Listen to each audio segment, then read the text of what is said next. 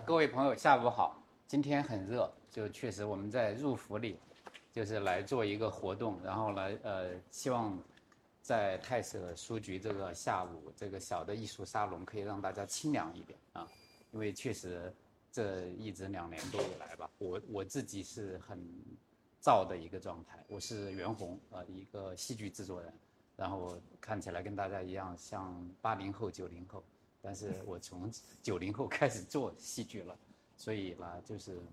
呃，见到过很多很多剧场里繁盛的时刻，也见到很多很多，呃，就是我们说曾经的传奇和今天仍然是传奇的。那我们今天要讲述的，可能是一个新的一个剧场的一个主题，新的一个传奇，需要用我们和观众之间建立一个很好的一个分享关系，来把传奇当成。生活当中的呃故事也好，我们生活当中的感动也好，来进行传递和分享。那今天和我一起对话的呢是曹曦，然后中国的呃教育剧场非常重要的那个一个导演，一个身体力行的践行者。然后我我见到他的时候，他还是当时是中戏的学生，嗯，但是经过将近十多年、二十年的这个努力，他已经。成为在中国做戏剧教育的这一块的非常重要的一个一个推手，或者说我们说一个践行者。所以我们今天呢，呃，有三个主题，但是也可以大家用另外一种方式，跟现场的朋友我们交流之后，再可以来生出一些新的一个主题。那我们的三个主题呢，我觉得第一个是比较远的，但是呢又特别近，就是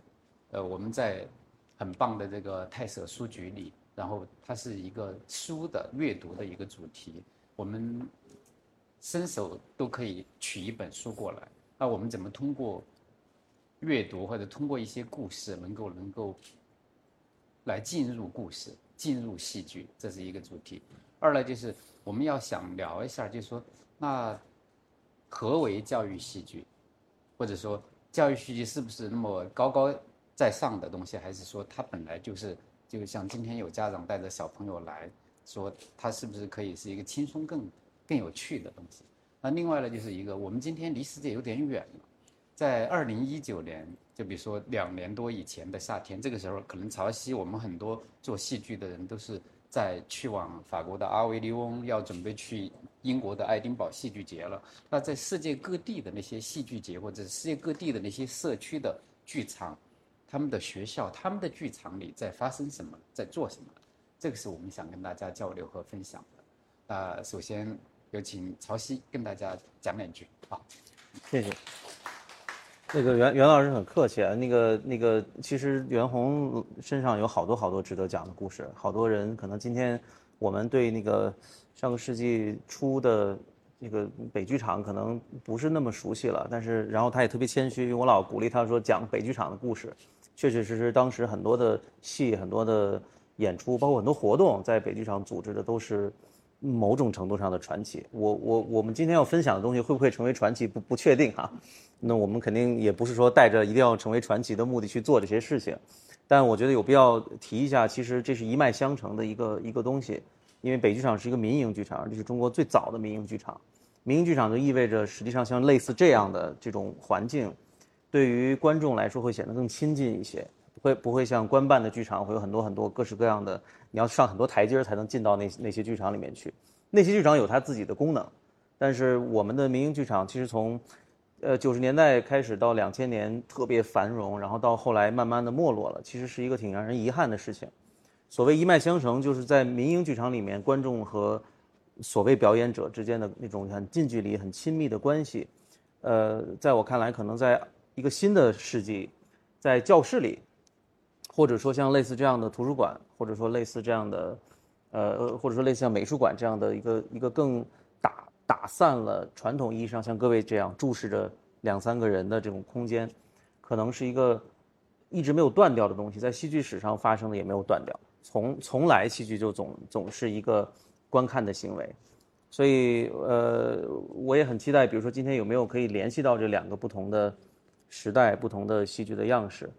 然后看看我们能聊到什么程度。当然，我们虽然有很多人在那个视频号里面直播哈，但我们现场人并不多，所以还是挺希望能大家把自己的感兴趣的话题、你们想聊的或者你们想分享的东西，也可以更多的给我们反馈，然后看看我们能能能呃有哪些新鲜的东西出来。曹曦刚才开场说这个很重要，其实他呃很简单的切开了，就是我们今天戏剧的一个可能的面貌或者一个生态。那他提的北剧场呢，是将近二十年前发起的一个剧场，在零五年，就二零零三年非典之后，他就其实快速的走向了他要结束，因为那个时候的非典的疫情在北北京和广州是受影响非常大的。那作为一个民营剧场，完全没有抗风险的能力。然后，今天全国各地都很重视剧场的建设，也重视书店，它都会变成地标和。就是文化的一个象征一样的，但是在当年奥运会之前的北京或者全国各地，民营剧场意味着你可能给各地的文化管理的部门，甚至是街道部门，就比如某一个地方因为有火灾了、有安全事故了，或者说就像今天有新冠疫情蔓延，它对你的管理和就是很多都是不可控的，所以它就变成一个鸡肋一样的，有了你。我们是麻烦的，它不会带来更多的一个增长，所以今天呢，我们已经在中国很多大型的城市，呃，北上广之外，都有很多很多的大剧院了，也有更多的人像曹曦他们一样在从事教育戏剧这样的一个工作了。而当年那个时候，教育戏剧只是我们从看到的一个从国外过来的一个概念而已，就是那今天在中国各地可能有，呃。我自己已经去过了这种宏伟的大剧院，接近一百二十多座吧。我去过的都是堪比机场这样的建筑物。那我也接触了很多很多的民营民营的剧团或者剧社，一些教育的戏剧教育的机构。而在二十年前，或者说二甚至十五年前，这都是非常少的一个数字。所以说，那当年北剧场的很多努力是有点白用功的，他做早了一点，就至少。应该有更多的支撑之后再来做，但是今天你回头想，他有没有做早了，或者说他是不是太冒进了？没有，就是那个呃那个经验可能会成为我和很多在这个行业里坚守的人的呃可能的一个路标，就是你会你会知道跟市场的经验、跟观众的经验，啊，你对待作品的很多态度可能都跟那个间接的有一些影响。我们怎么把？就刚才说的，剧院的门槛是开向晚上七点半演出，七点才匆匆开门，你要安检，不能带水，就各种麻烦之后才能冲进去的，就掐着点儿，可能，呃，但是，我可能我跟曹曦有很多在国外剧院去看演出的经验，就我们会看到，呃，我在北欧挪威就看。它的奥斯陆有一个很棒的艺术中心，它的那个是一个清水，就是内海的内湖吧，很棒的一个地方。经过公共的决议之后，说这个地方要建一个剧院，不是建一个五星级酒店，不是建一个那种 CBD 那样的一个建筑。就城市里把寸土寸金的距离地方决定建一个剧院之后，那他们做了很多方案，因为他们不仅有议会要来对这个负责，就这个社区、这个城市的居民。都会为他投票，或者说来做很多选择。后来这个剧院出来之后，我的朋友和我，我们都有幸走上去了。就说那个地方，它变成一个我们今天像中国一样传统，像说网红打卡的地方，很多人在那儿，就是一天二十四小时，除了剧院里需要封闭演出之外，所有的地方你都可以自然的走上去，从上到下，从内到外，它是这样的一个。关系的，所以那我们今天很多时候会觉得戏剧离我们真的好远，我们要计划一张票，就像可能三个月前有人买做妈妈的这个票，结果最终 剧院的门我们已经彩排好了，装好台了，就是在临真正首演的前一天，四月二十五号的夜里十一点多宣布全北京的剧院关闭，就是它很多时候就是有。建筑的物理意义的，把你拒人千里之外，呃，更多的时候它是用另外的一个把你拒在你完全不可及的地方。就像我们自己从业者也觉得被挡在外边了。所以那今天我们怎么能找到一个很好的一个人、社区、城市和剧院和戏剧之间的一个自然的关系？这个其实对我们来说是一个很重要的一个课题。而这个课题呢，是更多的做教育戏剧的工作者再把它拉近。就是我们前两天有一个话题是很大的，今天这个话题的呃主要参与者本身自己那个叫释字地是吧？发表了一个声明，他说他放弃了进入国家话剧院的职务，这样的。就是，那很多时候我们关注戏剧或者关注别，可能是因为明星、因为流量、因为商业的很多，但是它不是我们生活中的全部，或者说不是我们的日常。那。今天我们还把戏剧分成了很多，就叫商业戏剧、什么明星戏剧、主旋律戏剧，这儿还有教育戏戏剧。戏剧其实就是戏剧，没有那么多好的一个区分。那因为我们在一个不健全的一个环境当中，所以我们是想用某一个来提倡啊，戏剧还有一个教育的功能，它有个启蒙的功能而已。而我们的呃课堂可能今年开始好转了，教育部。嗯，这个一会儿呃，曹希克来介绍，就是戏剧它以艺术教育的一个很好的一个形式，可能更多的能够走进课堂了。而在我说我们回首借曹曦提出北剧场这个事情的时候，我们说那在十多年前、二十年前，它太远，就太和我们不可及了。那我们今天怎么能够找到一个很自然自在的关系进入？就是它是彼此的，所以。我觉得我们就需要来借鉴一些国外的一些事情，也分享我们周遭遇到的一些事情和我们亲历的一些事情，也许能从我开场说的那三个方向上来带大家一起进入一个清凉的戏剧世界。好，那那个我们曹曦，我们先来从比较的。他们的机构很棒，很重要，叫抓马教育，但是是一个很棒的戏剧教育的一个机构。那我觉得，你为什么从中戏的文学系毕业之后，走上了这样一条路了？呃，其实我我做呃，我们抓马是零九年成立的，零九年其实无论教育戏剧、戏剧教育，任何跟这个挂钩的东西，在我们这儿简直就是太陌生了。我是因为。我大学毕业以后就觉得，在戏剧学院就是一个，在我看来就是国内可能能找到的你能最好的学习戏剧的地方。如果你喜欢戏剧，年轻人，但其实，在戏剧学院学习是不太满足的。对对我个人而言，哈，对可能对其他人来说就够了。所以戏啊，包括艺术啊，我觉得给我提供了一个比较清晰的一个视野，就有个机会你站在远处能看，就发现这个东西得改变人。当然，其实那个年代的戏也开始慢慢有点商业戏剧就多了，然后那种像原来像北剧场那样很野生的状态的戏剧就少了，它生存空间就不多了，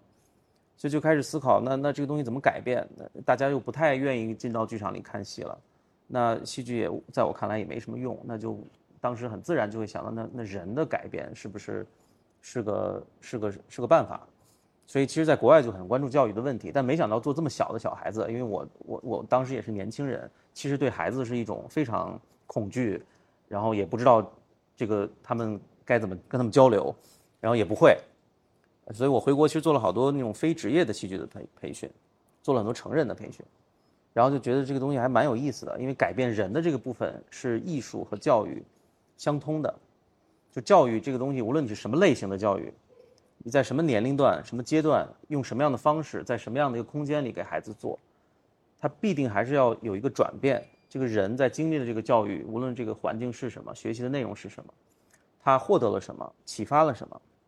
艺术在某种程度也是很相像的东西。你跑到一个空间里面，无论是看墙上挂的东西，还是看有两个人在那说话，然后你走出去了，他改变了点什么东西，他触动了点什么东西。这个对人的这种影响，我觉得是是是一脉相承的，所以所以来到抓马是个巧合，因为那会儿那会儿抓马的 CEO 王威想成立这样一个，他想成立这样一个组织，也是因为在国外看到过，他当时因为出国在考文垂，考文垂是一个现代教育的发源地，也是教育性戏剧的一个很重要的发源地。就这两天在呃华威大学考文垂地区的，呃我们有一个国际戏剧教育研究，呃这个怎么翻译？研究院，这是一个很重要的一个国际性的教育性会议，它是第十期，每三年一期。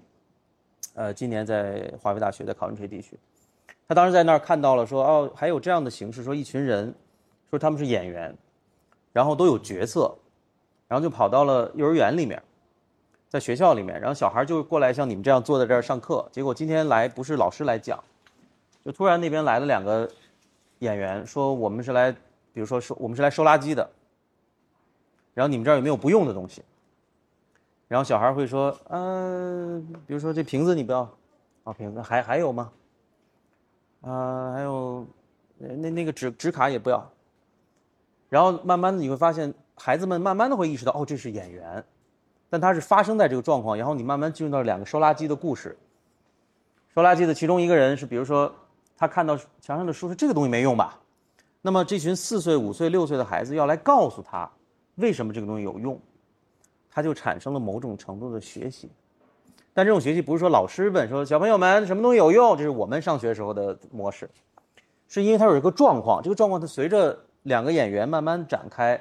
哦，孩子们意识到哦，原来今天是这个老的收垃圾的最后一天，他收了一辈子垃圾，然后呢，跟他一起来的这个人呢是一个年轻的年轻人，他看到很多东西都有价值，他不想让他扔。但这个老老的收垃圾的就你这这些小纸盒子有什么用啊？然后这个年轻的这个收垃圾会让孩子们告诉他说：“那你告诉我这个有什么用？”孩子们说：“哎，这可以搭个东西啊，可以做个什么？”于是这里就产生了一个议题：什么东西是有价值的？那这个议题就不仅仅只是老师课上去传输的，而是你通过感受，因为这个小年轻的收垃圾的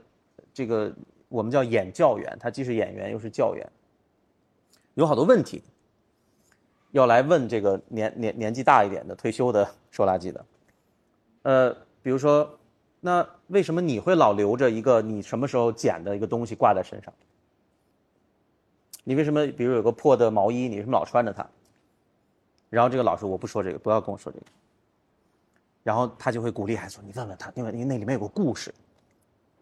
然后慢慢的，你们想不想听那个故事？他再去把这故事讲出来，所以它是一个非常有机的一种，呃，很强烈的剧场性，因为明显没有剧本所以我要用一些简单的物件去吸引你。那每一天都是不一样的，这是戏剧特别有意思。但在今天很多丢掉了，因为我们今天的戏剧特别职业，就是你开场五分钟得笑一次，然后哪儿得哭一次，哪儿得怎么样。但也许今天是这样一群很主动的孩子。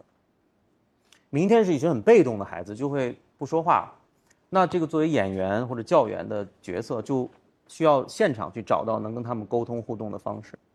那这是戏剧特别有意思、特别亲密的、特特别私密的那个东西，人与人的交流。所以当时就王威看在英国看到很多类似这样的剧团也好，或者课程也好，然后他想在国内做，那但就没有嘛，谁也不知道，只听说这么个概念。然后当时其实就是辗转很多。呃，这个人问到，就是他想找一个懂戏剧会英文的，那我当时就算成懂戏剧会英文的，就来看看。其实来的时候也不知道，也不知道要做什么，不知道怎么做，还有点害怕，因为是孩子，但是对这个形式特别感兴趣，就是，哎，怎么可能还还能这样？这个我我觉得，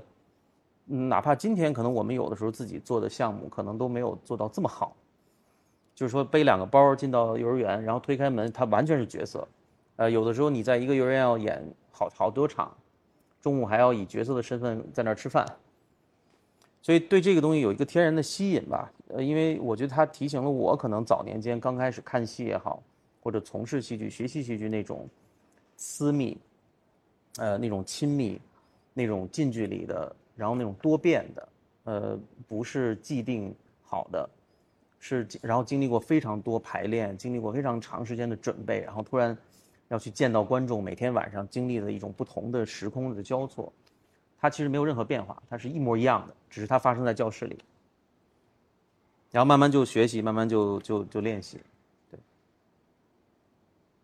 所以 drama 经过十二三年吧，啊、今天我觉得就像我们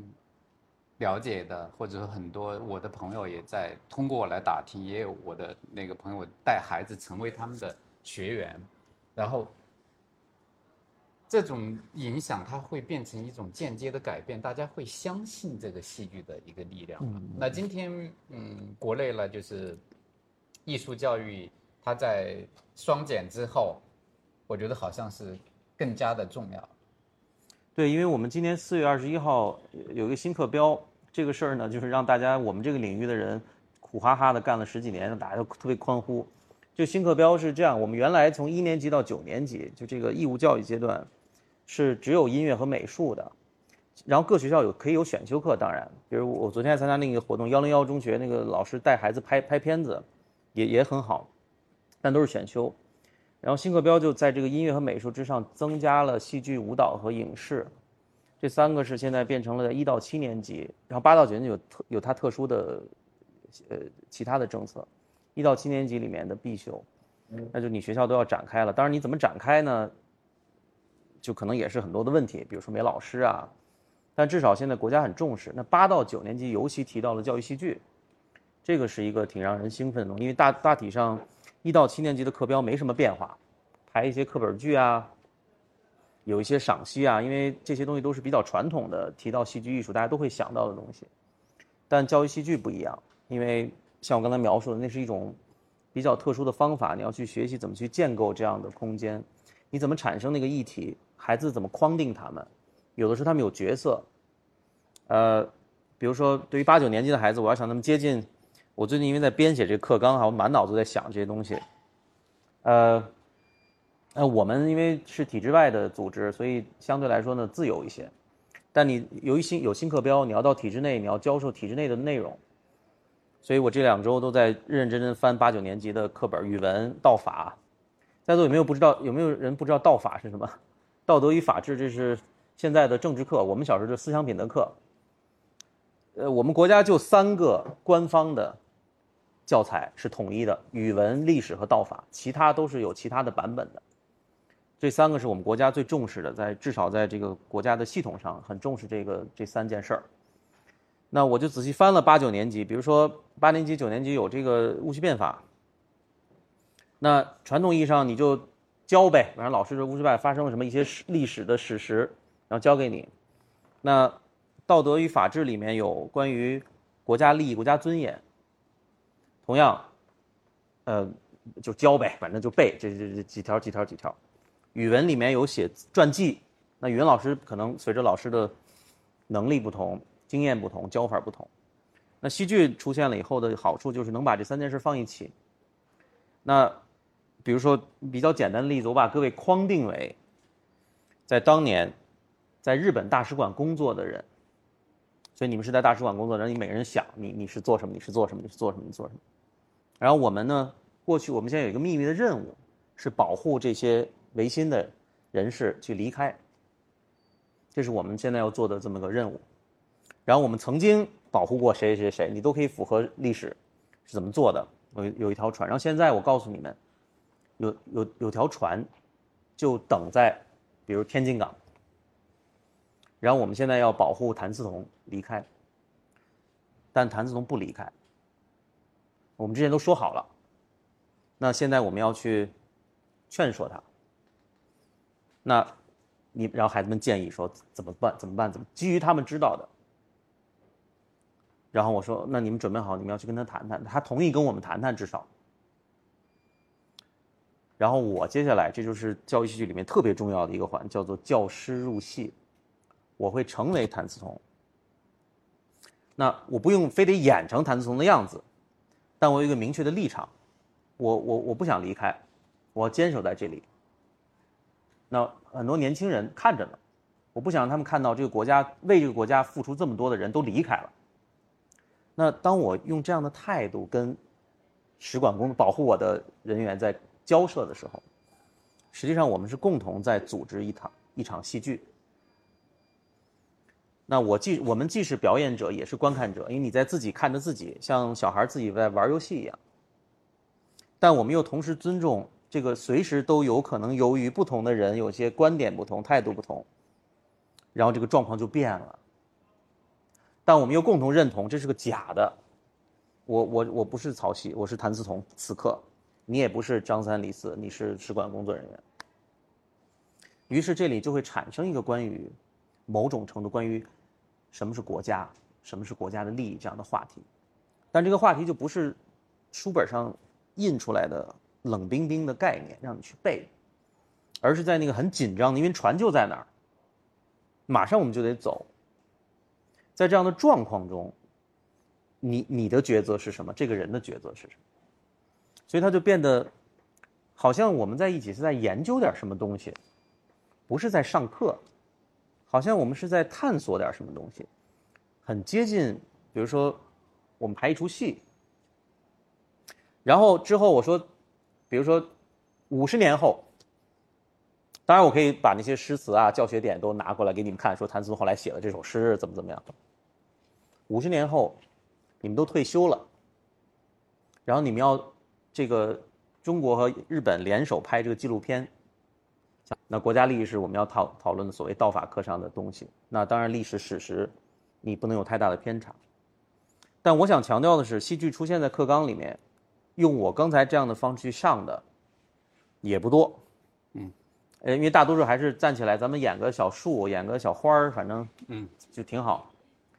呃，另外一点就是说，新课标呢，毕竟只是课纲非常简单，如果你们上网都可以搜到的，它那个标准非常简单。简单到让你觉得都有点不负责任，因为毕竟是第一次，所以我们还得欢呼哈。但是呢，可能未来会有很多很多修订的版本，那不同的版本可能对于老师的要求不同。如果说刚刚我描述的那样的课多一些，呃，那那我觉得还是这个国家无论是教育还是戏剧都有希望。曹曦这个呢，其实就自然让我想到，就我这些年在国外，我和我的这些。工作伙伴啊，合作的艺术家，我们参与的一些事情，就特别是我自己很感动的，就我去丹麦，丹麦呢，它有一个第二大的城市叫奥胡斯，嗯，它其实第二大也没有多少大，第二大它的人口还不等于天通苑了，就是它的城市核心人口可能就是三十万左右吧，但是。就那么一个城市，他做了一个全球最大的青少年的戏剧节，啊，然后两年一次，两年一次，然后呢，他由丹麦的这些剧团的演员，呃，很多做学校艺术教育的人或者一些公共的就艺术相关的人，成为了这个艺术节的成员。那那一那一那一年我们去的那个。他的艺术节的总监呢，就是丹麦很棒的一个剧团的艺术总监，他每天就骑着自行车带我们转各个剧场，有时候我们选择步行，他就骑慢一点啊，然后他还要负责什么欢迎的参会啊，各种各种。然后呃，有一天他说我要稍微快一点，我要准备另外一个事情。我们去到一个剧场，然后那个剧场呢是一个圆形的，有很多吊床。啊，你就看我们进去的时候，已经有很多小朋友在挨舞台最近的地方，已经躺在吊床上了，你都感觉都睡着了，很不严肃啊。这是看演出吗？我们也随着光线，就它会很自然的光线啊，外围的一圈光线，一个一个的灯照着一个一个的小的吊床，我们也每个人分到了一个吊床，可能现场加小朋友前区的两圈，一共八十个观众的样子吧。那我们就在很催眠的现场的音乐当中，就是海浪的声音啊，用一些物件播一些声音这样出来，然后就完全真的像进入了一个睡梦的状态。然后屋顶的这个天花板上的灯变成了星星灯，好像有云在这个北欧的天空上飘过。这个时候有一个，我觉得这个声音好棒的声音响起，就是那个艺术节的总监。他是一个故事剧场的，他是一个引领者，然后进入了一个故事，而我们那个时候呢，就是他不允许有打字幕，就没有英文字幕给我们，我们啊就赶快翻出那个节目册，中间加了一页啊，这里边有英文的一个梗概，你不然不了解，他是用的丹麦语，在进行的一个演出，四十五分钟的样子吧。就是结束之后，首先是那些孩子非常的，就他们太欢快了。那看的过程当中，他们是很安静的，他们进入，然后跟演员一起讨论，然后再去操作那些发出声音的各种乐器，然后四十五分钟之后的半小时的互动是更精彩的，在我看来。就那你就看到他们太享受了。嗯，那个之后呢，就是我们长途飞行去嘛是很疲惫的，但你就会觉得我会不会真的在像开场之前我描述的我就睡着了？没有，今晚我听不懂，我捕捉很多东西，然后说这个故事是不是什么什么什么？大体是吧？就是你至少猜对了一半的那种感觉吧。接着他的那个梗概的那个介绍，那完了之后晚上呢，其实才是这个。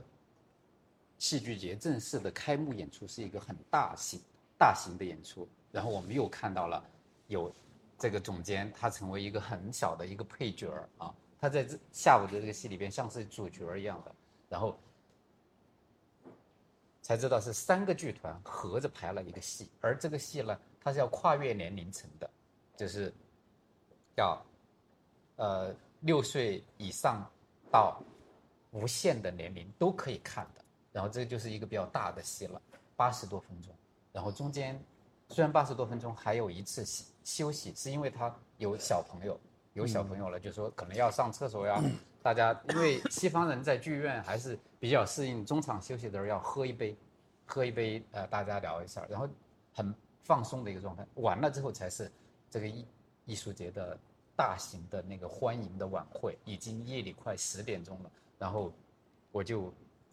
跟他们中间有两个人交流，我说啊，我们的这个艺术节的宗旨是什么？为什么发展到这样的一个状态？因为就在这很短的时间里边，刚到达的下午到晚上，我就已经看了完全两部风格不一样的、场地完全不一样的两个演出了。下午的那个是一个在工厂的仓库里来完成的，晚上的就真的是他的呃艺术中心里来做的一个大型的剧目，然后它组织看起来特别松散。就一个总监还在当着演员，还在干嘛？挥个手，骑着一个他的那个自行车，就就带你到处去介入了。而这个演出的艺术节的规模并不小。然后他说：“我们呢，用一种轮值的方法要来做好，就比如说，呃，可能隔年之后，另外三个剧团要来把这个全部艺术更健全一些。那英国或者德国、法国也类似。”可能没有条件那么好，但是也是有很丰富的这个不同的类型。就比如你进到图书馆、社区中心旁边的可能购物中心有附属的小剧场，都可以看到这样的演出。这个对我的冲击和感受很大的。所以其实我就在想，那我说，那你们花了多少财政呢？然后这个艺术节的财政的花销非常不高。就是我知道我们附近往那边一点，就什么园博园还是花博园做了一次艺术节，是耗资几千万，而这几千万他们可以做五届，是这样的，因为他有很多艺术机构团体，他们做了志愿者，然后这些空间开放出来了，有些演出是要售票的，但售票都很低，可能比如说从十欧左右吧，差不多就十欧左右一个很自然的一个门槛进入的，所以。我觉得在那样的环境里边，他们没有一个就是，呃，全民就很疯狂的说对待剧场的态度。但是你在剧场里，你看到所有的人很放松的那样的状态进去，几乎没有迟到的，然后几乎每一场演出都是满的。就不管说是八十人的观众的场地，还是八百人，还是大型歌剧院一千八百人的，都是满的。然后。一天一个剧场，经常是演好几场演出。比如我们在德国，在柏林的一个剧场，啊，你星期天的早上去看了一个早场的一个戏，呃，为什么要看早场？因为别的场次你买不到了，早场的又便宜，可能就是五欧八欧你就看了。然后你还看了一个下午场，晚上又看了一个，发现你在同一个地方看的，而同一个剧场看的三部不一样的戏。而这三部戏都不是说简单一个这个挂一个幕布撤走之后就换的，都是大型的重机械的，哇。你在问他怎么办到的？一个剧场真的就在柏林的那个人民剧院，我一天里边就我是后来我写那个日记的时候，我梳理看票根儿，我才发现他在同一个剧场办得到一天演了三台大戏，而我们觉得不可能的，我可能一部戏装台换景就要两三天的，而他们办到了，所以其实他的文化空间剧场也好是高效率的在利用的，而我们很多剧场。像比如说国有的剧院是，呃，有的城市可能现在大剧院能够一一年演一百百场，但大部分剧院可能只能演五十场六十场吧。然后那如果外边的我们这样的机构要去租那样的场地的话，那他就是恨不得开张就管三个月半年吧，差不多这样的一个心态来对待你的合作和租赁的。所以其实我就说，我们很多时候我们看到欣喜的看到。今年四月份开始的这个戏剧可以进到一到几年级的这样的一个课程当中了。嗯，我们也看到，就是国家大型的剧院的建设，各地都在抓戏剧之都、文化之都、演艺之都这样的一个欣喜的状况。但是我们还没有看到，就是各方面比较有机的融合来推动这样的一个事情。所以，我我很珍惜每一次这样的交流的机会。你们二十个人，可能有一个人明白也好。然后，也许未来的十年或者说五年，他能够发挥一点能动和功能。所以，其实今天我们还要把戏剧归在实验、先锋、商业、明星、什么教育戏剧，就各个里边的时候，说明我们离戏剧还是很远。所以，我们要找到什么样的方法来近一点？那，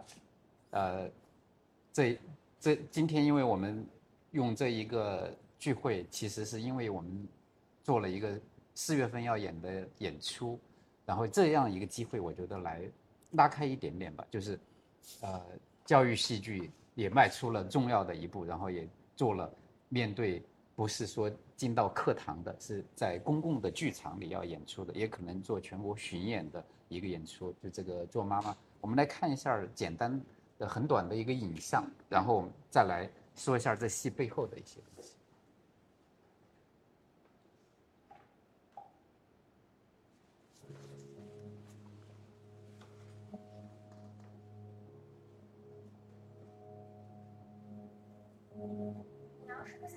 去为什么要答应呢？你根本就不想去。我，没有啊，绝对没有。你一路上都不是别人。没没口罩。有，在购物车后面。哦，那是在。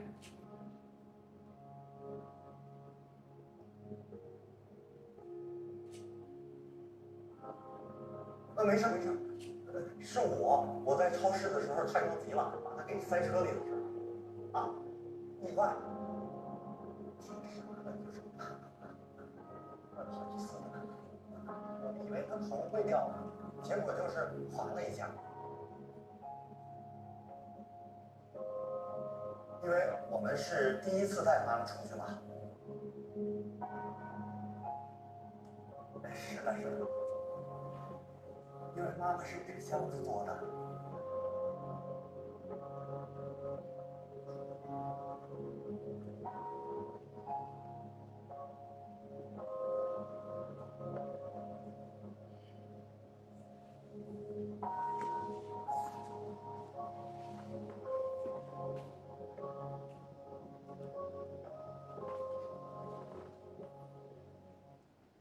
好，我看大家应该会看到里边有一些元素是潮汐讲到的，就是可能一些物件它变成这个戏里边很重要的。那其实今天呃，剧场就不说大剧场、小剧场，其实剧场里边有很多，我觉得让我感动的就是能够让物件换。这个得晚上睡觉得抱床上啊，得跟他说话。但他仍然觉得这个小孩可能因为刚刚经历这么重大的事情，他他应该可以理解。直到这个孩子说：“我要把他带带出外面去，我带他去超市，我带他去学校，我带他去朋友的这个 party 上面去玩。”这个爸爸就会很紧张。然后，所以他就是解释这这么个过程。然后，他也经常会联系心理医生啊，问他的老师啊，就是这个行不行啊？他身边很多人很支持他，就是说你应该信任孩子，你放心，这是他自己的一个过程，他应该经历这样的过程。然后爸爸就按照身边很多人的帮助，直到有一天，这个这个小孩叫 Romy，他就跟爸爸说，就我不需要他了，就他爸爸就发现他都放阁楼里了，就他是一个特别完整的一个，从经历了一个重大的事情，一个一个哀伤，然后到他过渡到一个新生活，他要跟爸爸在一起面对一个新的生活。那其中当然很重要的一个物件就是这个纸箱子。我相信可能在座的各位小时候，或者你现在有孩子，应该没有人没玩过纸箱子。你家里，特别是今天这个时代哈，每天我们家里一堆快递盒，纸箱子是一个特别特别有意思的物件。至于说你是怎么在创作中找到它，当然你要你要做很多练习，做很多的尝试。但纸箱本身，如果你去观看小孩子玩的时候，他会把它，我我我我自己的孩子一岁多，就是家里你会买一些电器比较大的，他就会。主动的拿那个纸箱子变成了他的岩壁。我现在那天还在翻手机，那个过去我们人类的祖先会在岩壁上画画嘛，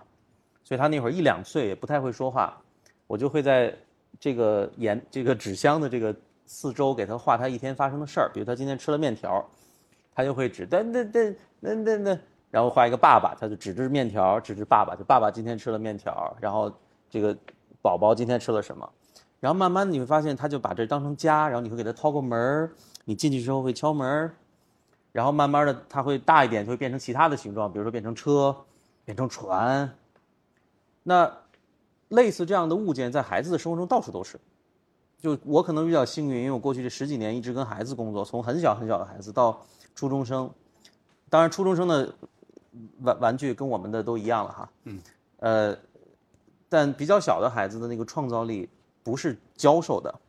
是需要我们去发现的。他怎么玩妈妈的高跟鞋？他怎么玩家里的毯子？然后他怎么玩家里的一些，哪怕是可能边上就是一一个窗帘儿，他怎么将它实现成为他想象中的东西？那这就是人人特别了不起的这个生物有意思的一点，是我们既生活在这样一个。客观的物理的世界，我打你一拳你会疼。但我们还生活在一个意识里面，这个意识呢，是我们在，比如说社会特别和谐健康的时候，他能找到很多共同的意识。比如此刻，我们可能都共同去想象一个小孩想象一个他怎么去把他纸箱子想象成妈妈。在一个相对比较纷争或者不确定很多的，像今天这个时代，有的时候我们会去破坏性的想象。哎，这个人要干嘛？你你们为什么要在这儿做这个活动？你你有什么企图？所以人还生活在这个想象里，所以我们是既在这个想象的现实中，也在这个客观的现实中。然后有的时候我们会把想象赋予很多意义，比如说我很爱这个人，我要跟他度过余生；我很爱这个孩子，我要为他找到更好的教育的方式。这都是我们的一些信念。呃，那这些信念是会促促成现实发生改变的，就像。这个女孩一样，她她真正的相信，她不是相信这个纸箱就是妈妈，而是她相信她要游戏的这件事儿，她要玩纸箱妈妈这件事儿，而不是哎，好吧，好吧。呃，同样在座有有有有孩子的父母都会经历一种，当你很疲惫、非常累，然后孩子说妈妈妈，我是个什么人？然后你是好，OK 好，不是这样，是他真正的去相信，而而这个爸爸一开始并没有。他是慢慢的才开始意识到，那比如我们就用这个编了一个创作，这个实际上是原故事里没有的，但我们想到说，这个爸爸到底是从什么时候开始意识到，这不是一个小孩的玩具这么简单？然后我们就想，那有没有成年人不信这个东西？肯定有。所以我们在创作的时候就这是虚构了一个状况，就是他去超市，因为他说妈妈。知道我喜欢东西在哪儿，你都不知道。我选什么味儿的糖，我选什么什么。然后爸爸就说：“那那那行，那就去。”所以爸爸到超市推着这纸箱，妈妈放到车里面，然后非常胆战心惊，生怕碰到熟人，然后就一直躲在那个妈妈后头。然后小孩就很开心啊，跟妈妈说话。结果他就碰到一个，我们就虚构了这么一个他同学的他好朋友的妈妈。然后好朋友妈妈就也是逛超市，马上就看见这个。我们改编这女孩叫依依依的爸爸，然后他就他也很尴尬，因为他的妻子刚刚去世没多久，他又对这个纸箱的事儿特别有成见。他们周六还约好了要一起去玩儿，而这个依依每次邀请他们家的孩子来，就是要玩妈妈，给他穿衣服啊，唱歌啊。他就决定过去跟爸爸就说：“哎呀，那个您是那个谁谁爸爸哈，哎呀挺好的什么。”然后我们都特别理解，你看你挺挺什么都得干，对吧？又得当妈，又得当爹，挺不容易的。但是吧，就是这个东西吧，就有点怪，你不觉得吗？然后他爸就说：“这是什么意思？就这东西很怪，这吓坏我们。我们家孩子晚上做噩梦，都是因为你看你你女儿非得，你明白吧？然后学校老师也觉得这东西，你看就是，然后他也不不直说。”然后我们就觉得这一刻，是爸爸突然相信，而且是真正的相信，这个妈妈的作用。然后当然他就会，然后随着这个，如果你身边有个孩子，无论是你自己的还是别人的，如果你能做到尽量控制自己，不去教他，不去矫正他，至少不首先去先去观察他，我觉得你能获得无穷的创造力。我我我我我绝对相信这点。也就怎么，其实要我们刚才说，物件箱子是这个做妈妈里边很重要的一个手段，但其他我们作为物件，你怎么赋予它，相信它，赋予它生命，赋予它意义，这是很重要的。那像不止在丹麦啊，像比如每年去爱丁堡，在法国阿维利翁，都能看到很棒的物件剧，它超越了像我们说今天物件物件剧的那个范畴可能。嗯，对中国人来说还是很陌生的。呃，我自己我我有有两个，我觉得我很震动的。呃，在前几年吧，一在北京我们有带来演出过一个一部很短的时长很短的戏，只有二十五分钟，叫《牧神午后》。牧神午后呢是很很古希腊的这个神话里边会有的，但是呢德彪西有一个很棒的曲子也是《牧神午后》。那这个呢是呃法国兰特的一个剧团，然后这个剧团是基本上是他们城市的象征，就是我们去到兰特的话，一定会去看，类似于像我们到到北京要看首都剧场北京人艺的演出一样的。那这个剧团的艺术家受邀就是兰特有一个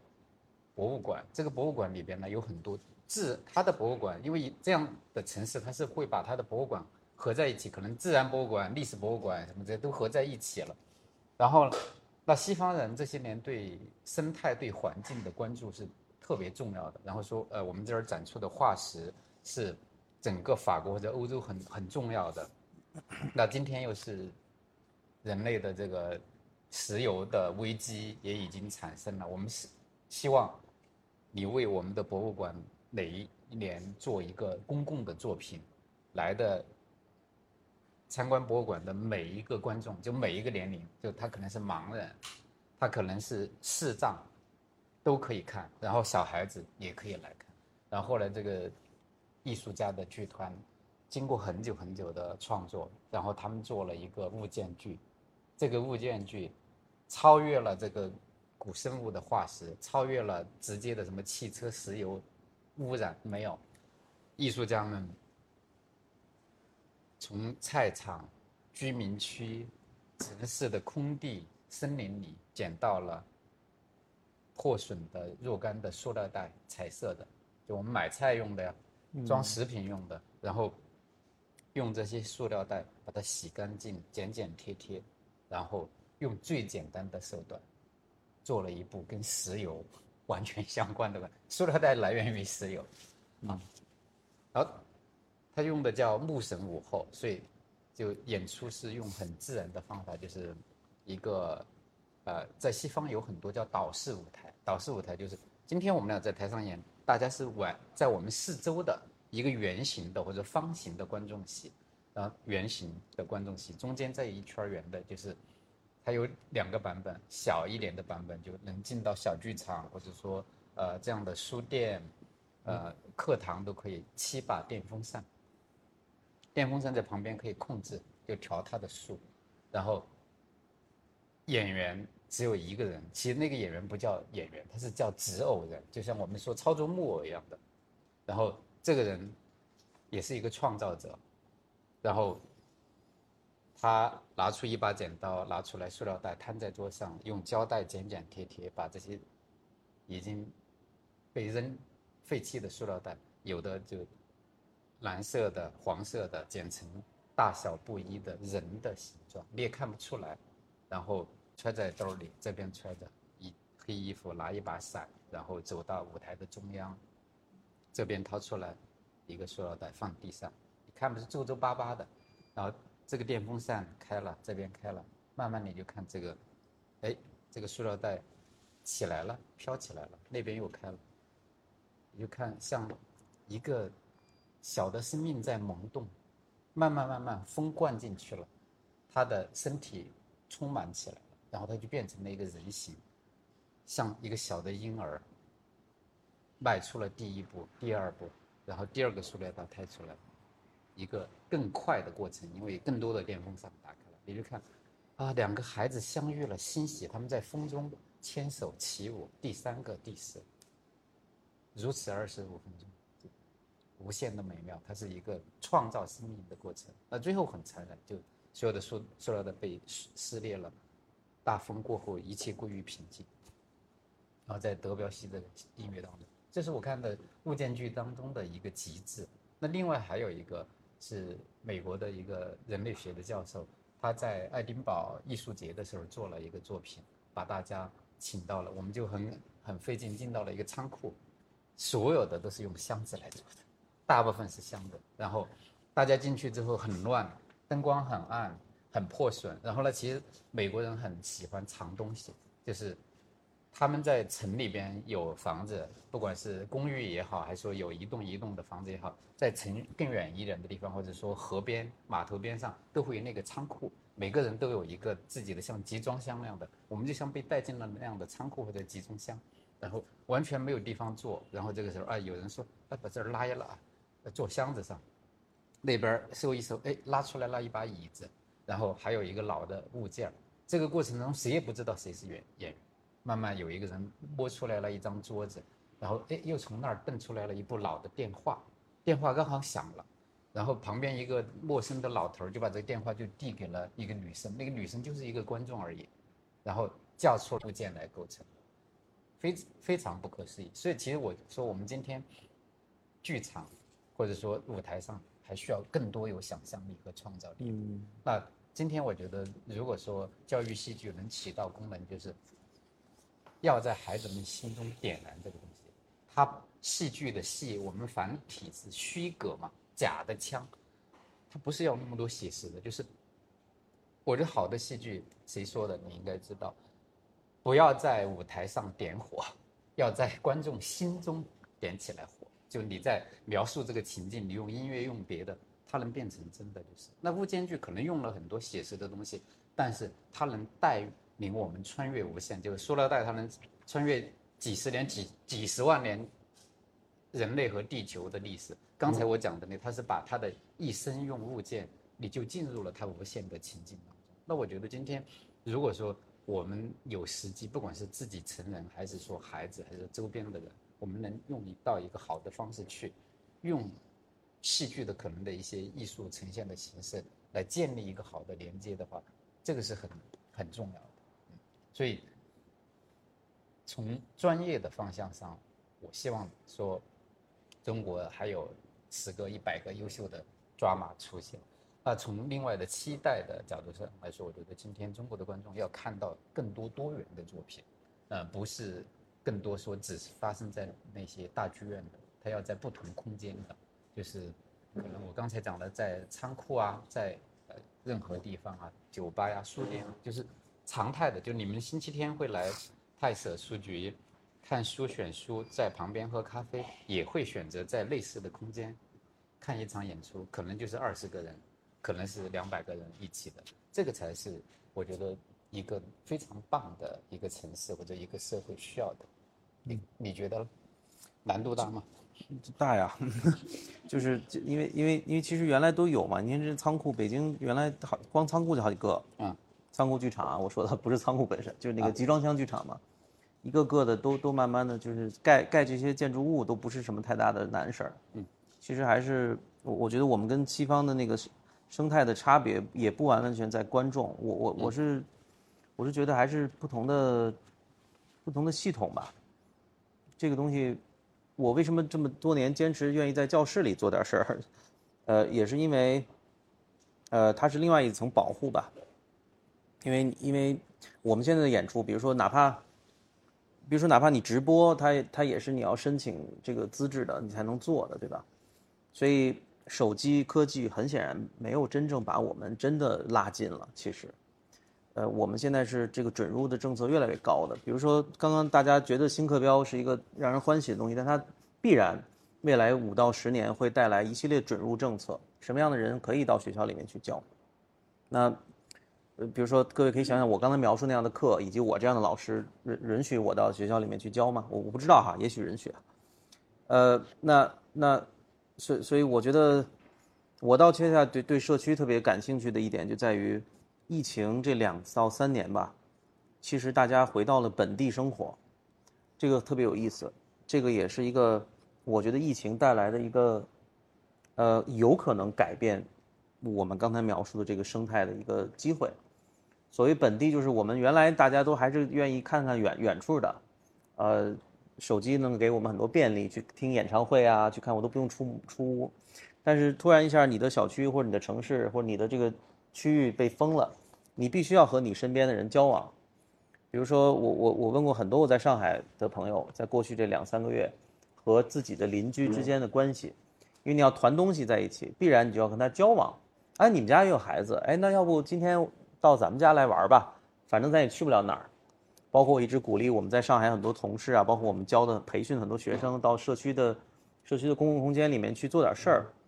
今天我们可能在比较近的地方还能看到的，香港和和澳门，各位如果有机会去的话，呃，应该还是能看到不少在社区的公园里面的一些讲故事啊、演戏啊这种小的剧团还是蛮蛮多的。虽然同样也不如以前了，可能跟十年前没法比。但是他们的那种小型的、几十个人的在社区里面的活动还是蛮多的。我觉得疫情之后，也许这是个机会。像类似这样，它这个书店本身也是社区的一部分嘛。那它是个公共空间，只要是有个公共空间，就必定有人在里面驻留。只要有人在里面驻留，就必定有人去观看另外的人。哪怕我不知道你们啊，比如现在去书店的机会很少了，但大家去的基本上都是那种网红类别的书店。大家在里面基本上相互注视的时间蛮长的，不是大家进去看书的，大家进去是摆一个姿势，然后被注视，对吧？然后你也特别愿意注视别人，你买了什么书啊？他为什么呃呃经经常出差，反正就会去一些，比如上海、杭州会有一些这种网红书店。我特别爱看里面的人，因为他是在认真的看书嘛。拿一本哈耶克，比如说，那他是认真在那儿坐着看书吗？他待了多久？那那。那这个就是个机会，有这样的空间里面，他完完全全可以给孩子们或者成年人去组织这样的工作，它是非常简单的一件事情。而且书店是一个挺能聚集社区性的地方，哪怕是在比如说很偏远的地方，城乡结合部，很多比如过去的呃比较有意思的搞剧场创作的人，愿意在那些工地方工作哈，跟一些比如打工子弟的。人群去在一起工作，他们很多也是靠社区的中心图书馆聚集在一起的。有的时候是年轻人打工回来，他需要，我需要谈恋爱啊，我需要跟人交往啊。你去哪儿呢？